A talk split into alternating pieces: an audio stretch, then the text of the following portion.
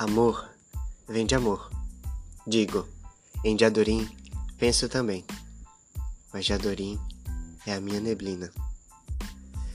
E aí galera, meu nome é Daniel Porpino e este é o quadro Diadorim, personagem do romance Grande Sertão Veredas do escritor mineiro Guimarães Rosa, que denota as ambiguidades do homem e da linguagem. Aqui me proponho a compartilhar gotas temperadas de saudade com quem quiser me ouvir nesta pandemia dos diabos, você com certeza se perguntou diante do espelho: onde perdi a minha face?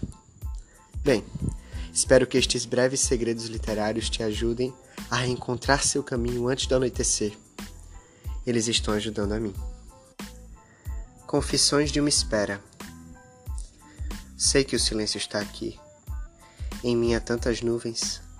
Pareço o céu encardido de gotas, mero precipício vigiando o mundo. Não quero despencar, cair de cara no chão e me sentir sozinho. Quero ser visto por olhos amenos, amigos que nem sequer existem. Meus olhos negros se assemelham às lentes infantis e piscam sonolentos a primavera de um novo tempo. Tenho saudade de sobra em minhas costas e tantas incertezas que nem cabem no papel. Como fugir do cinza e montar acampamento nos pastos verdejantes? Quero deixar a porta aberta, escancarada, enquanto repouso os pés na água nua. Lá, os passarinhos nunca dormem e os sorrisos se entendem.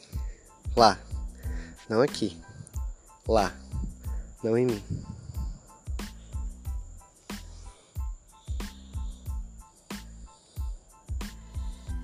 Então é isso, valeu galera. Esse foi apenas um excerto de alguns escritos feitos na madrugada. E, para a gente se despedir agora desse nosso momento, um trecho de Manuel de Barros. Quando a parede da tarde ruiu, o homem falou: Hoje ele chove. E Deus choveu na roça do homem. E o homem agradeceu aquela graça, como quando o azul se abre para nós.